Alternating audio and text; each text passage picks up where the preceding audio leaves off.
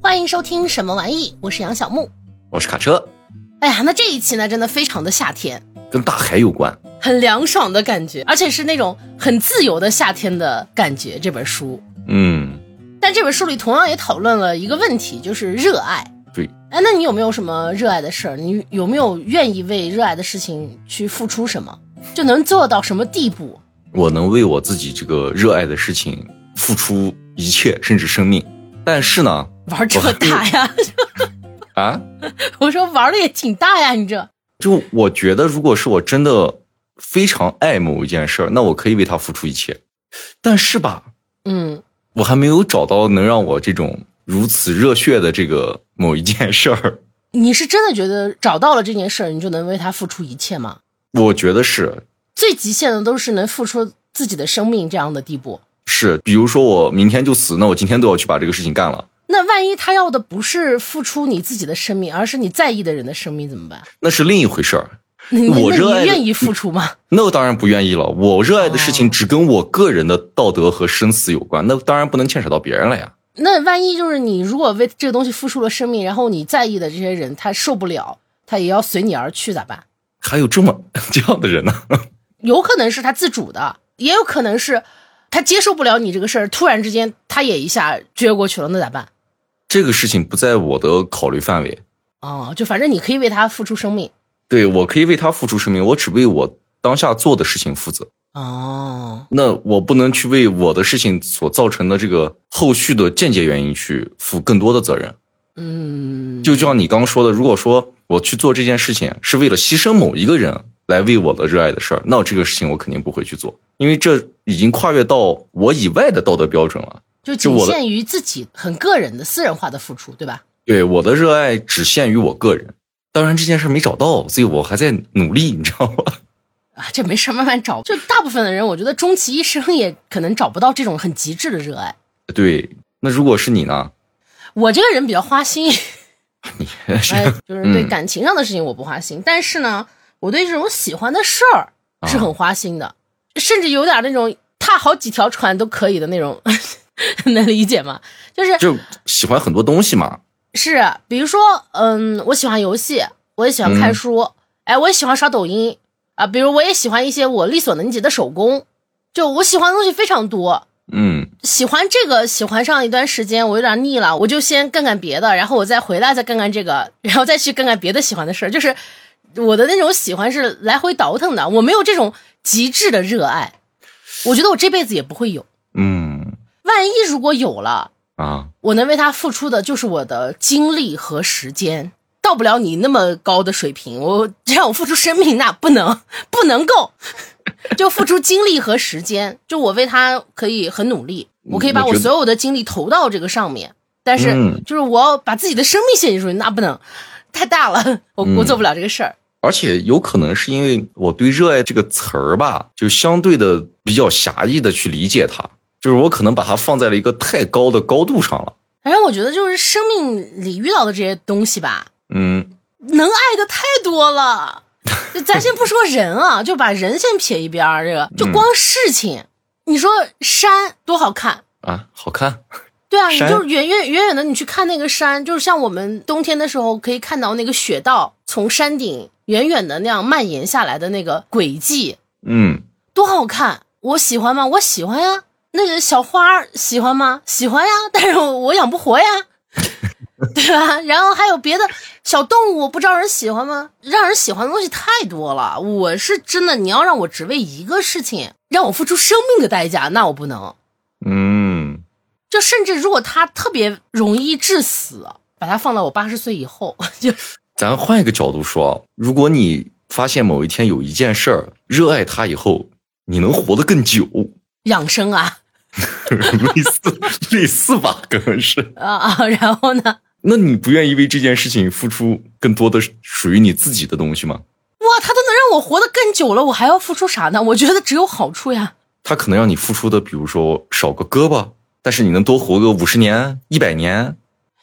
是这样啊，就是我要的活着是有质量的活着，就是是健康能自理的活着，啊， 不是说我躺那儿我就一直睁着眼睛就活着，首先我能享受好吃的东西，嗯然后我能干我自己力所能及的这些呃很普通的人都能做的事情，嗯这才是我想要的活得久。那你说，如果我被一些什么不法分子给抓走了，给我哦四肢都剁了，给我放一缸里，我能活两百岁，那我愿意吗？那我也不愿意啊，我啥都干不了呀。不法分子还挺狠的。就这种是肯定不行的呀。嗯，就你说这个养生，我好像我虽然是想活得久，但是我好像不太热爱养生，主要可能你不信，你知道吧？ 也不是信不信，我觉得年龄没到，年龄到了指不定就信了。就每天，嗯哎，许也许就早起啦，做去做公运园动种啊种，树啊， 种种树。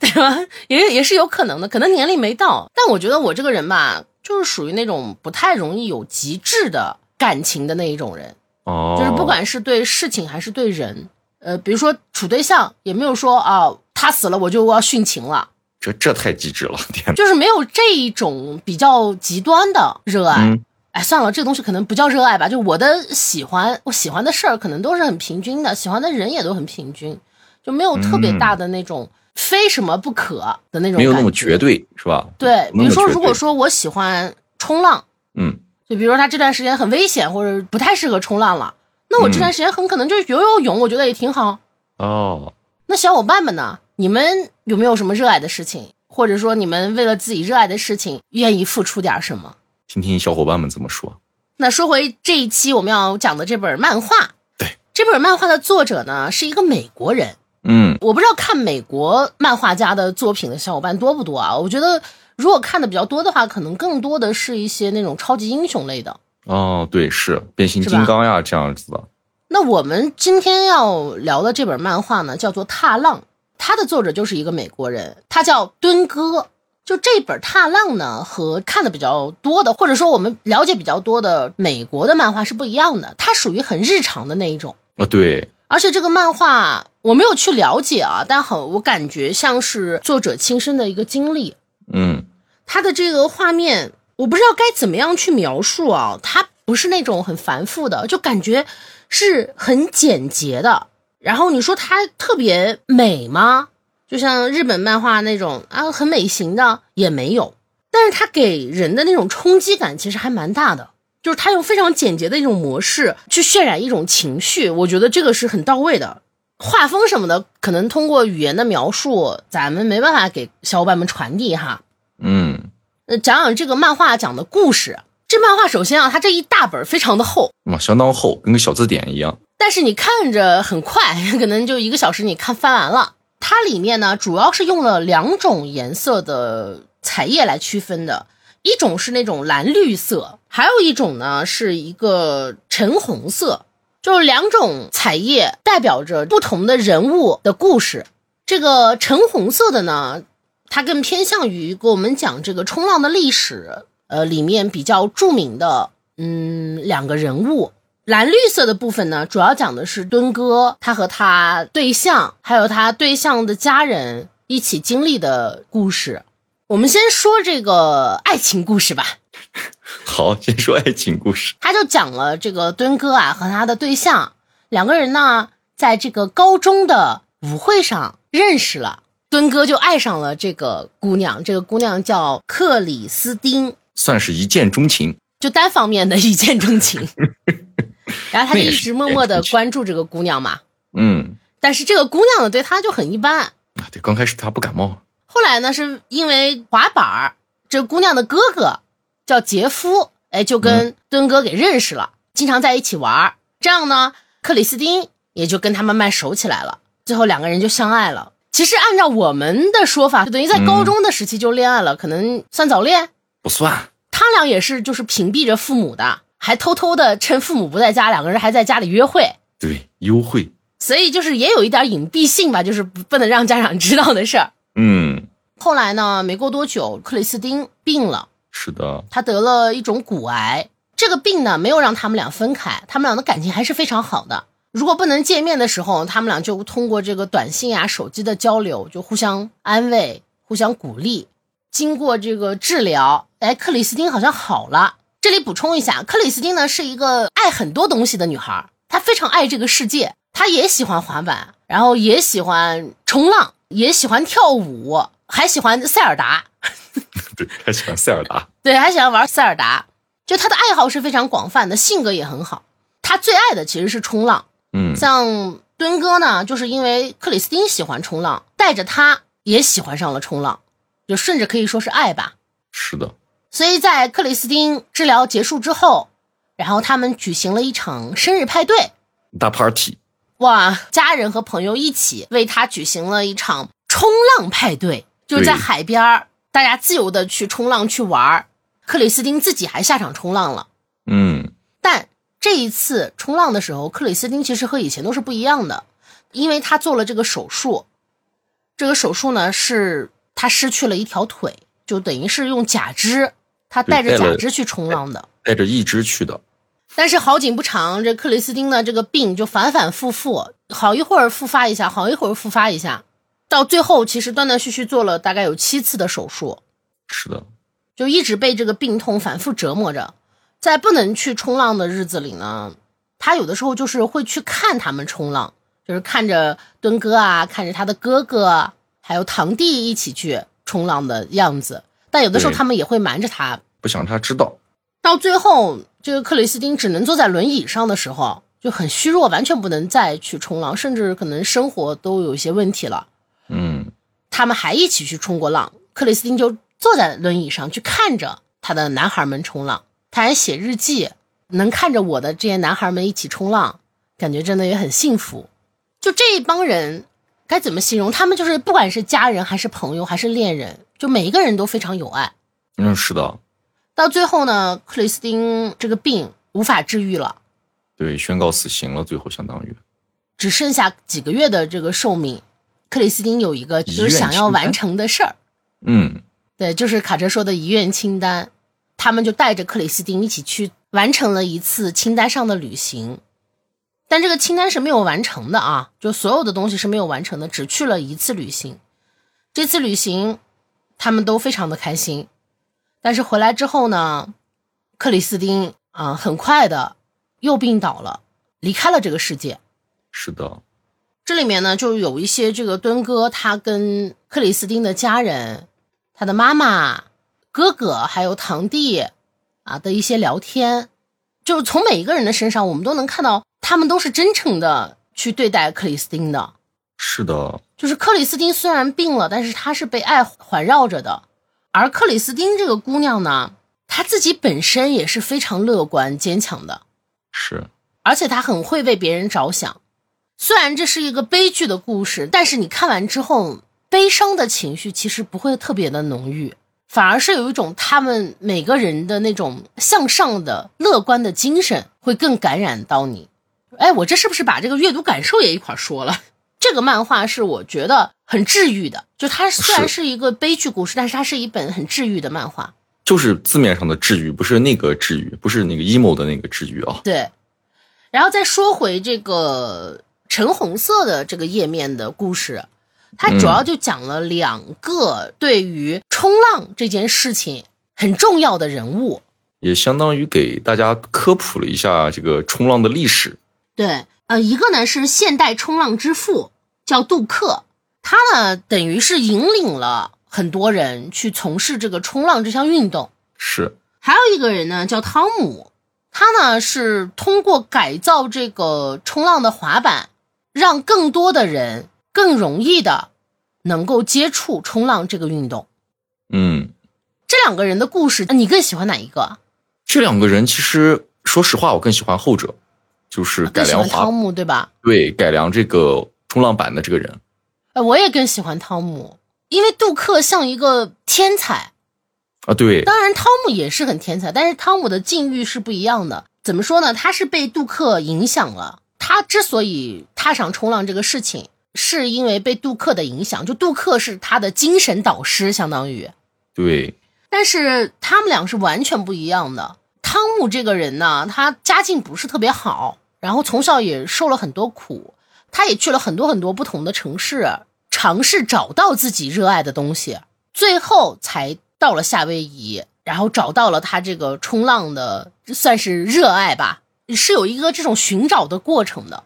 虽然他也是天才啊，但是他确实更像普通的我们去寻找自己热爱的这个方向，就是他不是一下就有的，是他是慢慢去通过尝试各种不同的事情，寻找到最终自己真正一生想做的这个事儿的。嗯他也受了很多的非议，就遇到了很多的人生的困境。说白了，哎，他到最后的结局也没有过上特别好的生活。而他且是到死了之后吧，作者也说了，即使他死了以后，其实大家对他的知名度和他所产生的影响还是远不及这个杜克的，但是他对这个运动所产生的这个影响是非常的重要的。他其实是到了死后才被很多人承认的。是整本这个漫画其实讲的就是这两个部分啊了。是的，我反正看完是觉得有被治愈到。你呢？你是啥感受？你说说吧。反正我这个作品和感受一块儿说了。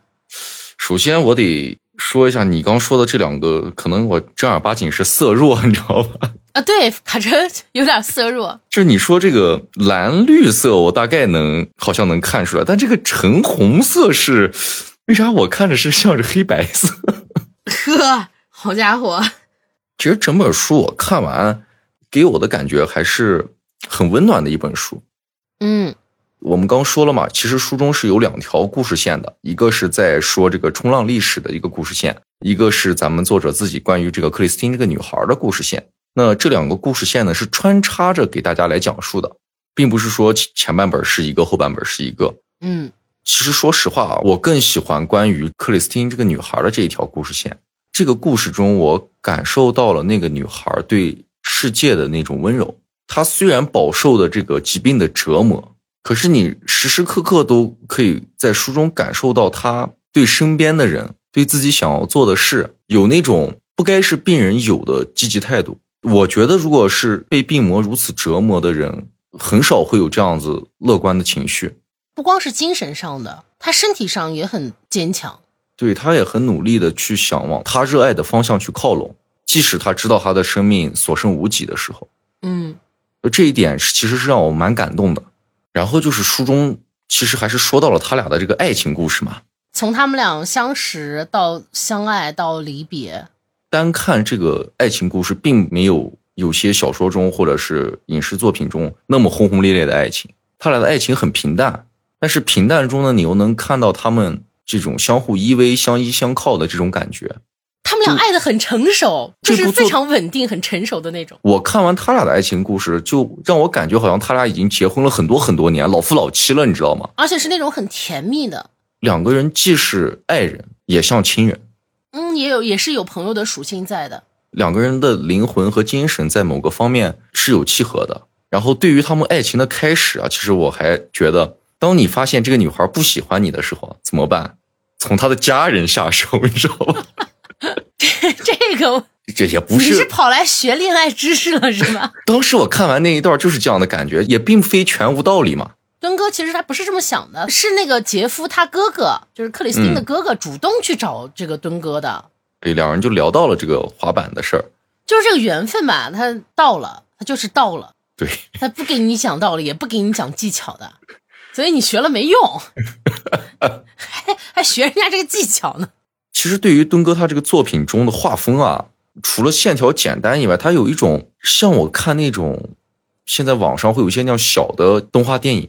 哦然后是的，然后人物脸的模型你你会发现看不出来太多的西方人或者东方人的特征，啊、哦就是我看着就像个动画中的普通人物，这一点是让我非常舒服的。咱们看日本的漫画，你会发现他们的这个画风嗯，就是几个极端，要不就是特别硬线条的，要不就是相对唯美一些，要不就是特别卡通像的，啊，识别起来非常的容易。而他的画风就是，他有的画面甚至让你觉得他画的是壁画，啊，对，是有点插画的那种感觉的，对，就感觉他是画了一幅壁画，甚至面部表情都是没有的。电影的那种远镜头，嗯，远镜头你根本看不清人脸，你只能看到一个轮廓。而且他的所有的海浪，我看完我我想象到了一个东西，虎皮，哦，它很像老虎身上的花纹，它所有的海浪都是这个风格，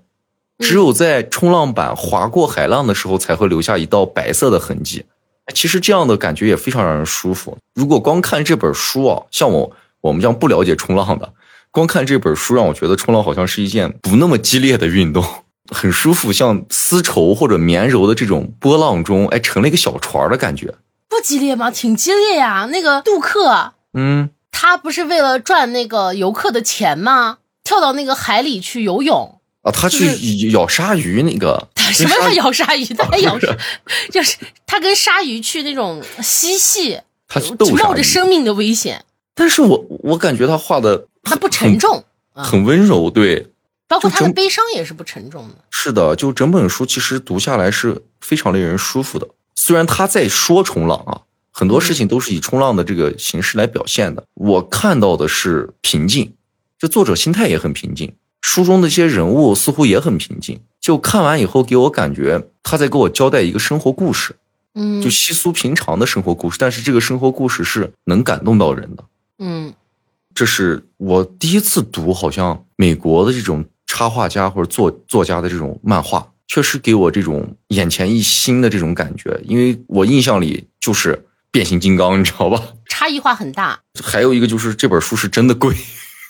不算便宜哈、他的这个书的定价是一百零八块钱，一般来说我们买书的话都会在五折左右嘛，基本上也是呃四十到六十之间啦。嗯，至少在我看完这本漫画的时候，它是值得的。对，值得的。就里面有两个场景，画面表现力是特别抓我的。哪两个呀？我只举这两个例子啊，因为其他其实还有一个是克里斯汀，她最后一次看着她的男孩们一块儿冲浪，哦，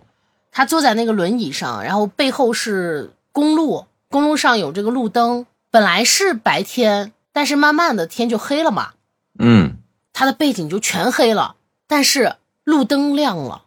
哦，它的那个路灯就是仅仅就是两道白色的这种光，看到就是一个克里斯汀的剪影。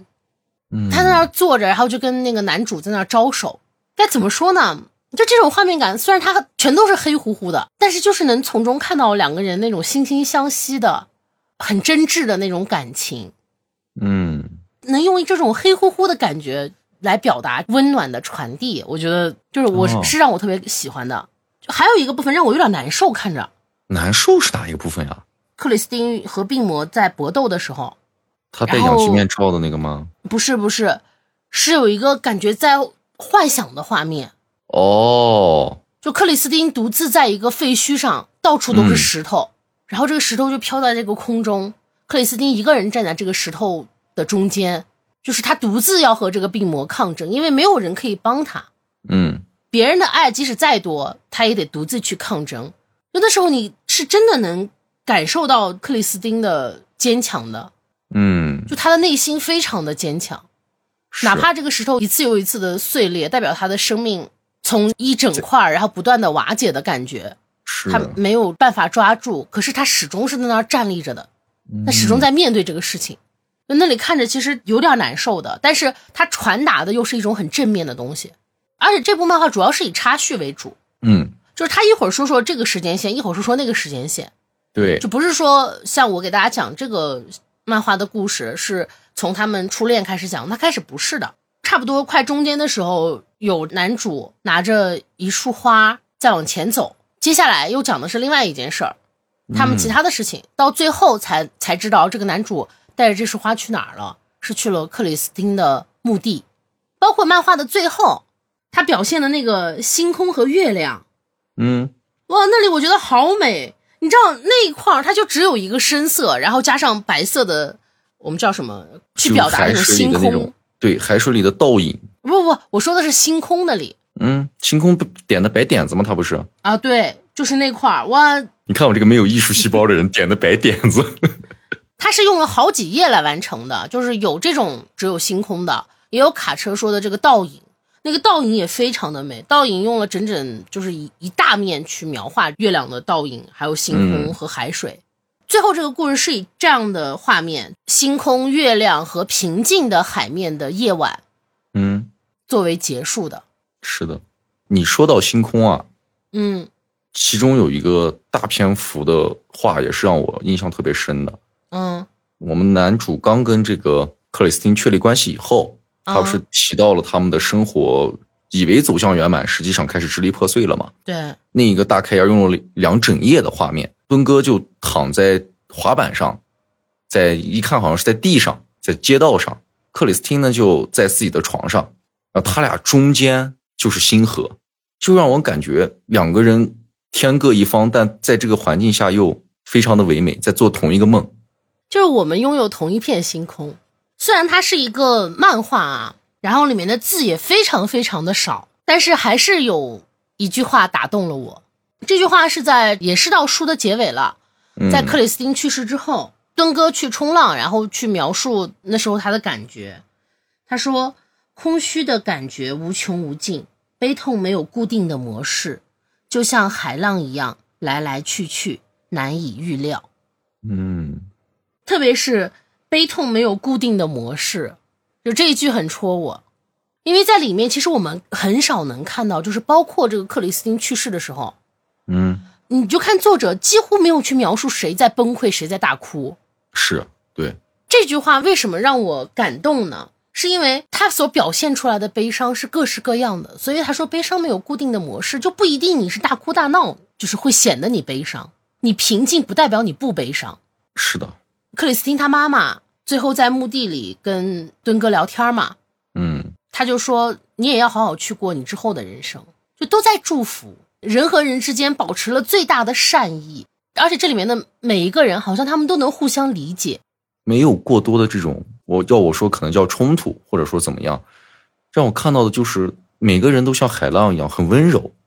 让我舒服，就好像如果我身边是这样的人，似乎连去世都不是一件特别难过的事。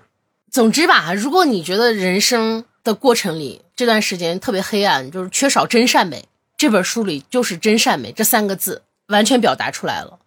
还有一段剧情是让我觉得特别有共鸣的，或者说是特别认可的。哪一段啊？它表达的是克里斯汀决定放弃治疗了，哦哦，我知道了。他的朋友、家人都在等着他，跟他告别，在病房外面，然后对会一个一个人进去跟克里斯汀说话。嗯跟他告别。就为什么喜欢这一段呢？因为我是觉得能够好好去告别这件事儿是特别美的，嗯，是我特别喜欢看到的东西。好他好不是说再说见是吧？对，要好好说再见。其实，在这一段里啊，就应该它画面的设置让我觉得特别的美好。首先，我们作者说我们的女主角克里斯汀，就她去世了嘛，整幅画就是黑暗的，有一个这个病床，病床上躺的是克里斯汀，但是没有面部表情，她整个人是用白色的轮廓框出来的，只有头和上半身，下半身是在这个被子里盖着的嘛。等我们翻到下一页的时候，你就会发现，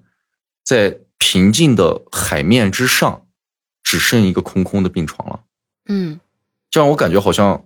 克里斯汀去天堂冲浪了，人们已经不在这个床上，他已经自由了。作者是这样的设计，真的非常的打动我。这种感觉特别像是克里斯汀他自己与病魔做了告别，他自己走了自己要走的路，他在与这个世界说再见，以他的这种主动的视角去描绘的。哦，因为病魔这个事情不是他能选择的嘛，嗯，这个画面的表现让我感觉，他最后的离开这个病床，在平静的海面上，是他在天堂自己给自己做了这一次的选择，他自己在向这个世界、向病魔去说再见。啊其实也可以理解成他在跟这个世界有好好告别。是，哦，这一点我其实是没有想到的，因为我完全是被他和其他人的告别的那个氛围给吸引嗯住的。嗯，我们在生活中其实大部分的时间是没有这种告别的机会的，或者说我们没有想要好好的告别的。呃，对，最常见的其实就是分手嘛，很多人的分手，我看，嗯，闹的是鸡飞狗跳，就感觉那种道别不仅就是否定了你自己的感情，也否定了对方的感情，然后也否定了你们之间的关系，我就觉得特别可惜，因为你说处对象这个事儿，啊大部分的人啊，就在一起的时候是抱着这种想在一起的这种很美好的心愿去谈的，但到最后闹的这种鸡飞狗跳，或者是互相的指责、谩骂，我始终是觉得是可惜的。当然，那种人渣咱们就不提了啊。 你有没有这种处对象最后变成了那种谩骂的？哦，那也没有那你有那种好好告别的感情吗？好好告别的，啊嗯，似似乎没有啊。我其实分手都是平静的，都是双方达成了一致，然后很平静的分开的。但是之后确实也有诅咒过人家秃头了， 对对，但是是没有那种闹翻的那种。除了刚才说那种闹翻的啊，嗯，还有一些情况，可能两个人就不联系了，或者一个人一直跟对方联系，另一个人就拉黑你了，就这个事情就已经到这儿就冷暴结束力了。啊。对，就到这儿就结束了，不会会有再会有下一步了。哦，就那要是这样说，那我可能每一个都有很好的说分手，特别是我的初恋。啊，我知道，我们可以再听一遍，是吧？ 没，那就不用再听了。然后其他的，不管是通过什么样的方式，我也有都好好告别，就是至少在我的感情经历里吧，嗯我都有好好的画上这个句号。嗯，所以我对于分手了的对象，可能没有那么难走出来，就不像是很多人就一直在心心念念啊，不愿意放过自己，或者也不愿意放过别人。我没有太多的这种，我顶多就是三天假嘛。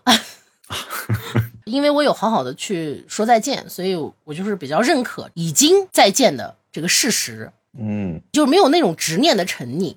但是对于死亡的这种离别，有的时候我们真的没有办法去很好的说再见，因为它有的时候来的太突然了。啊对，是的，并不是像书中的这种会给每个人都做好准备的。他有的时候没有机会让你去说这些事情。是，我爷爷那时候不是病了吗？嗯到最后家里人都没有告诉他啊，你是得了啥病。那时候其实我有跟家里人聊过，我说应该告诉爷爷，就应该让他自己知道。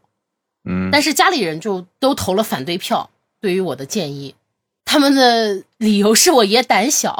对于这个很多生病的人来说，其实有的时候不告诉他也是对他也可能是一种帮助吧。嗯，我现在想想，应该是因人而异这件事情，就是不是每个人可能都能接受是的，自己的真实的情况的。对，当然，我爷这个病，医生是说只有几个月的时间嘛，但我爷确实撑了很久。总的来说，也是有好好告别吧，因为家里每一个人都尽到了自己的责任。嗯，但是对于很多意外的情况来说，就是真的好好道别是没有机会的。这种时候，大部分的情况我们都是在之后的岁月里，或者是每次去墓地的时候，是跟着墓碑告别的，就是那个句号不是跟那个真实的人，而是跟墓碑去慢慢的说再见的。那个句号是慢慢画上的，嗯。就这种其实有些意难平。这只能说是没有办法的办法。对，因为始终人不能沉溺在过去里嘛。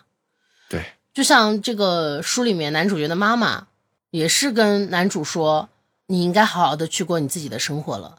哎，你有没有遇到过那种情况？”嗯，哪一种啊？就是有些人会把道别做得非常有仪式感。那太多了呀。我印象里非常有仪式感的时候啊，就我个人经历的，嗯，是我上小学那会儿，大家在毕业的时候都会写同学录。啊、不管你是跟好朋友还是跟你有过节的人，你不见得会跟你给跟你有过节的人同学录那张纸，嗯，但是你基本上会跟班里所有人去写那份东西，大家也会相互交换，写完以后放到自己的小册子里夹着。嗯，我觉得那会儿的这种仪式感是最强的。哦，你说的是这种仪式感啊？对，就他给我这张纸的时候，就让我知道我们在毕业的那一刻，也许这一生都不会再相见了。嗯，那有的确实真的是这种情况这种仪式感是很适度的。啊。对，在我当时做这个事情，可能也是因为小，当时心里的感觉就是我的好朋友，那可能永远都跟我是好朋友。我根本就没有想过，可能过了几年不联系，大家就会彼此不说什么话，就渐渐分开了，各走各的路了。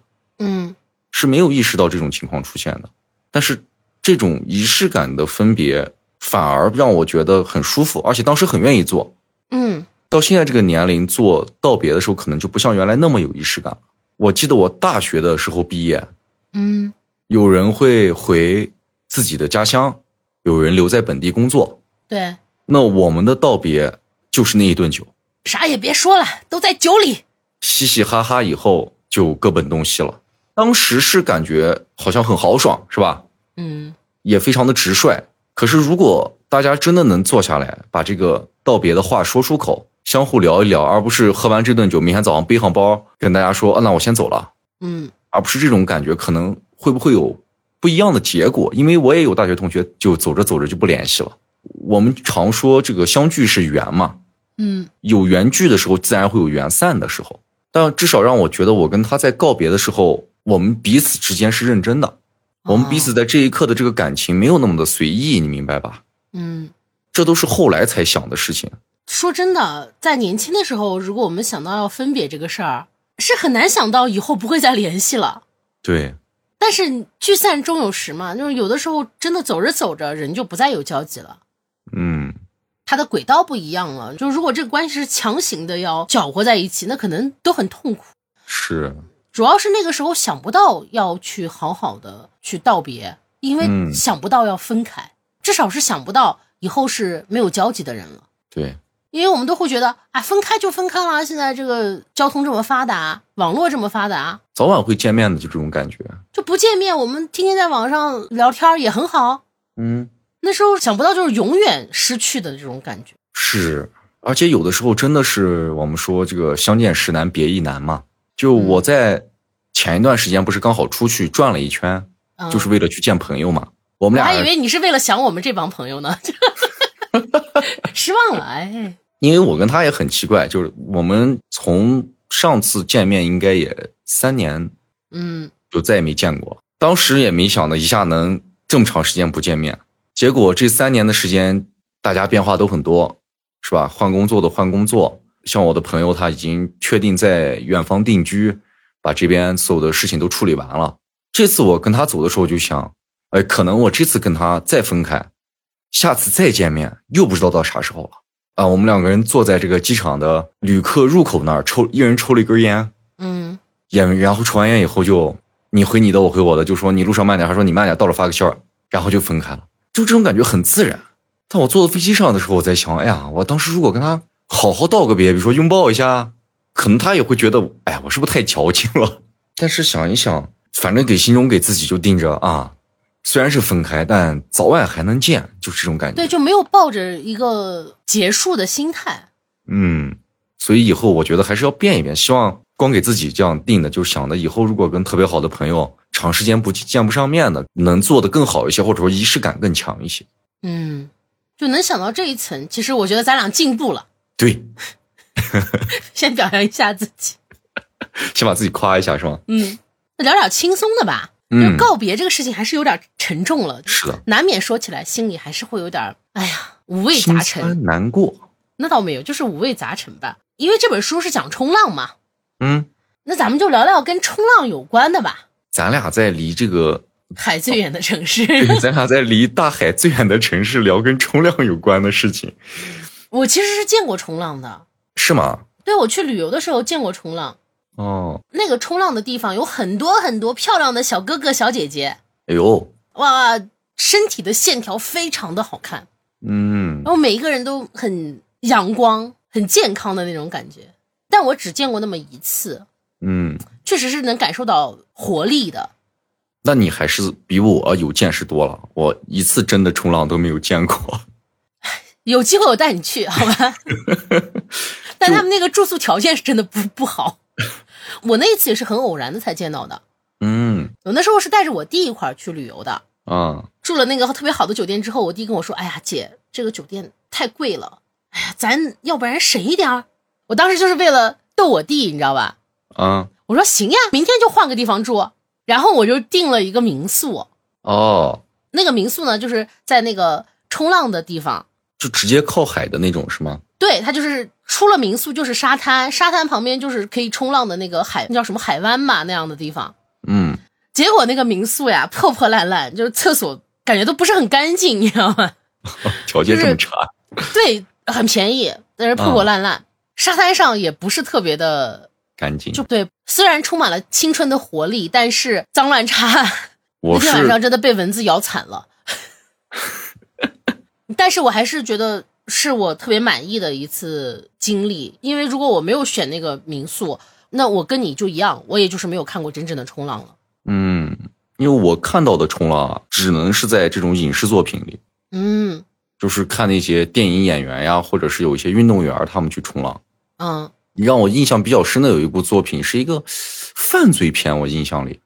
啊，冲浪和犯罪片啊，对这个犯罪片讲的就是一群这个罪犯，他们去挑战极限运动，呵，他们要完成一个叫围棋八项的一个挑战吧，算是。嗯这八项包括什么翼装飞行呀、冲浪呀、徒手攀岩呀，乱七八糟，一共八项。哇哦，翼装飞行感觉很酷哎。我记得这部电影好像叫《极道者》，然后有一个警察卧底就到这个他们这个小团体里来了，嗯跟他们一起完成这些运动。因为看的时间比较长了嘛，反正我印象里就是好像他们每完成一项运动都要死一两个人，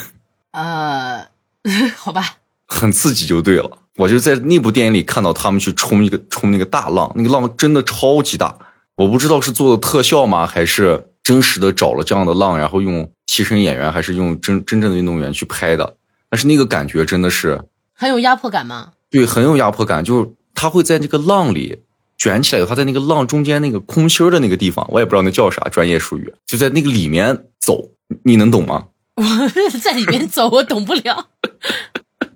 就是它踩在冲浪板上，会在浪卷起来的那个空心的那个瞬间从那个里面穿过去，但不被哦浪打倒，哦，你这样形容我知道了。就感觉很帅。就我也好想去冲浪，虽然我不知道我我能不能学会哦，我感觉挺难的，应该。反正我是觉得看着不太容易。嗯你推荐了一个犯罪片儿，啊，动作电影那我推荐一个爱情片儿，还有爱情嗯关纯于爱冲浪的呢。啊，给我看哭了都。叫嗯、叫啥？他那个名字可长了，前半段的名字我记不住了，我能记住后半段名字。但是如果大家去想去搜这个片子，后半段名字就能搜到，叫《嗯共乘海浪之上》，是一个日本的动画片儿。哦，他就讲了一个女孩儿，她特别喜欢冲浪，然后有一次呢放烟花，嗯。那个烟花呢就烧到了她租的那个房子，这然后么就引惨起火灾了。女主呢逃不下去，然后就只能爬到楼顶上，之后就遇到了片子的男主，是一个消防员，哦，就等于这个消防员就把她给从楼上给救下去了。嗯然后他们俩就认识了嘛，就发现啊，他们俩的喜好，他们俩的性格非常的合，哦，然后慢慢的就有感情啦，就处对象啦。然后这个女孩呢，也是带着这个男孩去冲浪呀，两个人一起过着很甜蜜的那种生活，各种喂糖吧。后来有一次，男孩独自去冲浪，嗯刚准备给女孩分享这样的一个经历，就看到这个海边上有一个人溺水了，哦，他就跑去救人，然后就死了。天哪，去世了之后，女孩就直接从天堂掉到地狱了嘛。是他走不出来，别人的关怀对他来说也都没有用。直到有一次，他唱起了歌，那个歌呢是他们俩都喜欢的一首老歌，哎，就发现那个水杯里面出现了男孩的样子。是幻觉吗？他的朋友都觉得这是幻觉。嗯，后来女孩也做了很多尝试，但是也发现这个男孩没有再出现过。直到他想到说，哦，是不是因为这个歌，所以他就对着水唱歌，男孩就是会出现，哎呦就等于这个男孩就是被这首老歌在水中给召唤出来了。啊，就他就一直陪着这个女孩儿。就比如说女孩儿的这个手机掉到这个河里了，嗯他就把这个手机可以给你驮上来。 女孩儿的脚一踏到这个外外侧嗯，危险的地方，他也会用那个水把她给驮起来。用这种方式在陪伴女孩儿，那女孩儿就振作了嘛。哦，刚开始她是买了水杯，把这个男孩儿一直带在身边，她去干嘛都带着。后来就发现，哎呀，别的情侣都能握手，能拥抱，嗯他们俩一直是一个隔着的这种关系，就也是心里很难受嘛。对，就把它放到了一个充气的海豚里面，河豚还是海豚，就是那种等身的那种感觉，玩具充满了水，然后召唤男孩儿，他到哪都会带着这个， 也不在乎别人的眼光。但是后来就两个人都觉得不能这样下去了，因为这不是长久之计嘛。是啊，两个人就约定好了，说要好好的去，其实又牵扯到告别了，就好好的要去告别，要好好的过自己的真实的人生。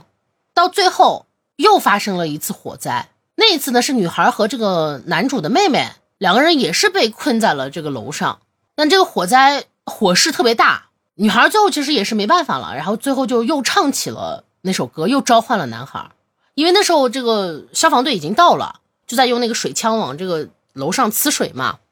嗯女孩唱一首歌的时候，这些水全部都汇聚到了一起，就等于是这个男孩又一次救用了，自己的力量扑灭了这个火。嗯哦，对，有一点补充一下，就是女孩在男孩去世之后再也没有冲过浪了。那在这个救火的过程中，男孩最后告诉女孩说，就是最后这个水会聚集到这个最上面，嗯你可以用滑板带着就等于男主的妹妹嗯从楼上滑下去。所以最后女孩又一次冲浪和这个男孩，就男孩在旁边，你就看着水在水流中游动着、飞舞着，然后女孩带着这个男主的妹妹一起通过这个冲浪板往下冲，这是他们的告别。嗯，我就是我看这种爱情故事其实是很难感动的，哦，但这个片子确实让我感动到落泪，呃，可以推荐给小伙伴们吧。那小伙伴们也哭一下。大家感兴趣的话就搜《共乘海浪之上》。嗯，那最后呢，就到了我们的脑洞时间了。嗯哼，那今天我先来，感觉好像每次都是你先来的，那那你你你要不我你让先着来你，你先来。我的脑洞呢比较简单啊，嗯因为我们这本书也是在说冲浪的事情嘛，嗯那我们就想象一次冲浪，没有限制的冲浪。哦，那我就肯定是个不会有任何生命危险对，就是的冲浪大 师，不光是大师，你可能是冲浪之神。也可以。然后就是啊我我冲浪的时候，旁边嗯就都是各种各样的海洋生物， 哦，小海豚呀，然后飞鸟呀，然后大大熊白猫啊鲸呀， 大熊猫，还有那种鲸鱼，哎，也许鲸鱼就在那儿喷那个水，就边跟我游边喷水，然后喷出来的水上还坐了个熊 猫，就是各种各样我喜欢的动物围绕在我身边，看着我，陪着我一起冲冲哪儿陪陪着你一起冲是吧？啊，对，就是反正跟着我一起，哇，我们就是很自在，到处都是喜欢的自然界的小生灵，嗯啊，那确实不错。对啊，就又萌又又有自由的感觉，我呢就跟你不一样了，嗯我如果是冲浪啊，嗯。那我就到云彩上去冲浪，哦，这也不错。就在云间踩着这个冲浪板来回的荡漾，我觉得这种感觉特别好。就是冲上云端，哎，对，但是你坐的不是飞机，只是踩的冲浪浪板。对，因为咱们有的时候坐飞机从那个舷窗里看出去，就你能看到那个白云一朵一朵朵儿朵儿的就放在那儿。然后很可爱，软绵绵。，对，我觉得绵绵的，如果在这个上面冲浪，应该会非常的舒服，而且很凉快的那种感 觉，你这属于预版飞行了， 也可以算是吧。有种修仙的感觉。再给你放上那段音乐，当当当当当当当当当当当当当当，那我得背个酒葫芦，我跟你说。呵，你这是要当九剑仙？ 啊，那不是更完美了吗？就更符合你的那个人设向是啊往了吧？吗？对，很棒，很棒我的跟运动也有关系，啊！我的是如果可以没有危险的，你看我的所有东西都是没有危险，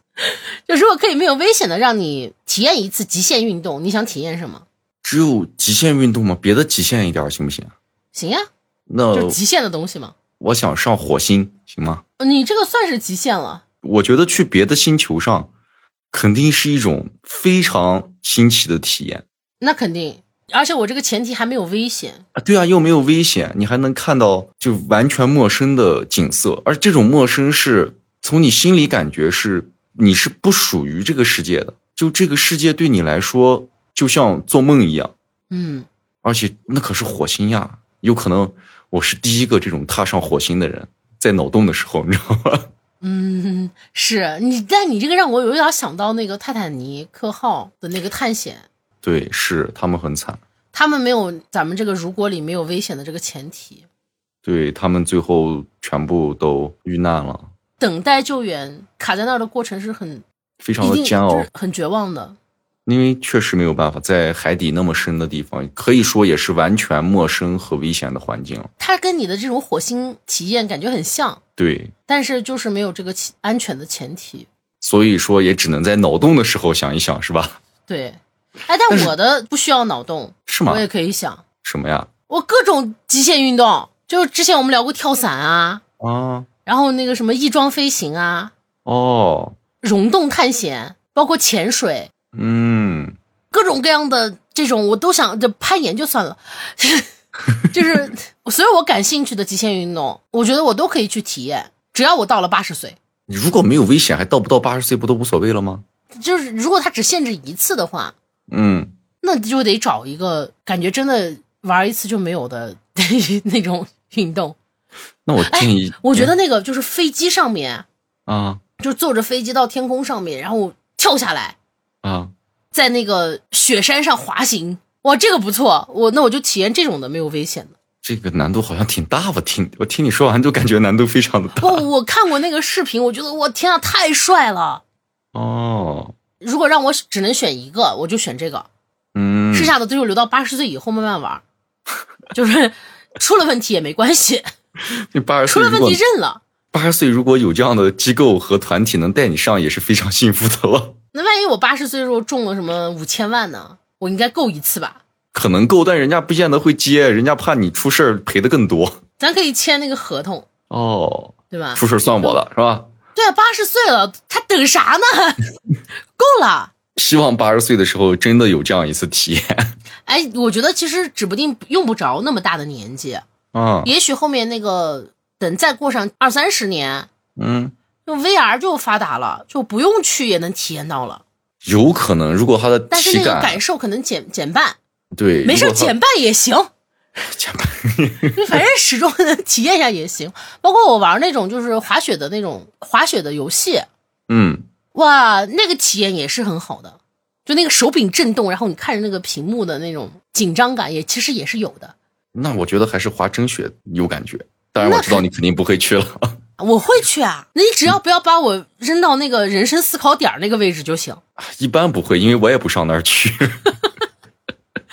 我会去啊，就是普通的地方滑滑就是可以的。像我目前只能接受这种普通的地方滑一滑，危险的我是以后活得够本儿了，我是活不够，但是活到够本儿的时候，我可以去尝试。可以，可以，这个 VR 赶快，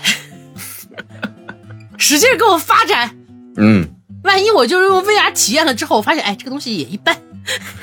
就算了，哎呀，那你对吧？啊我到八十岁也不用去冒险了。有道理，有道理。那行吧，这一期其实总体来说还是比较轻松的啊。嗯，那我们就在这种轻松的环境下结束了，小伙伴们挥挥啦。拜拜。